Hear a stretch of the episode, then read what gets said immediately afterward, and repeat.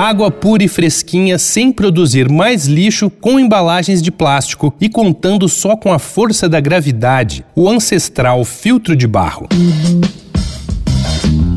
Dois pontos. Uma conversa sobre quase tudo com Daniel Almeida.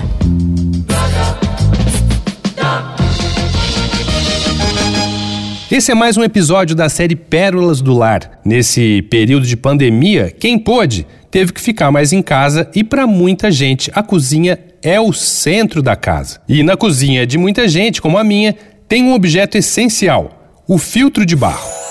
A história desse utensílio tão precioso, que livra a água de quase todas as impurezas e ainda a mantém fresquinha, é bem antiga. Começou em 1827. O inglês Henry Dutton inventou um sistema de tratamento de água usando velas de cerâmica. Aqui no Brasil, na virada do século 19 para o 20, as cidades estavam crescendo e os serviços de água encanada eram muito ruins. As epidemias eram um problema porque todo mundo tomava água suja, mas a situação começa a mudar com a chegada dos portugueses e italianos que trouxeram na bagagem as velas filtrantes que já existiam na Europa.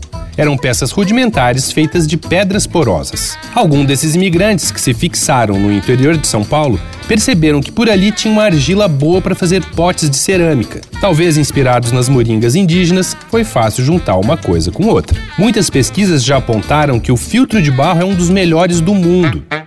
Esse tipo de filtro, para quem não sabe, é formado por três peças principais: uma superior tampada, onde se coloca a água para ser filtrada e que tem o filtro de cerâmica poroso propriamente dito, também chamado de vela, e uma inferior para onde vai a água já filtrada que cai lentamente do recipiente de cima. Há alguns anos, o Instituto Vital Brasil de Niterói fez um teste para verificar a eficácia dos filtros de barro. Colocaram água de esgoto no pote e esperaram a força da gravidade fazer seu trabalho. Para surpresa de todos, a água que saiu da torneirinha estava própria para beber.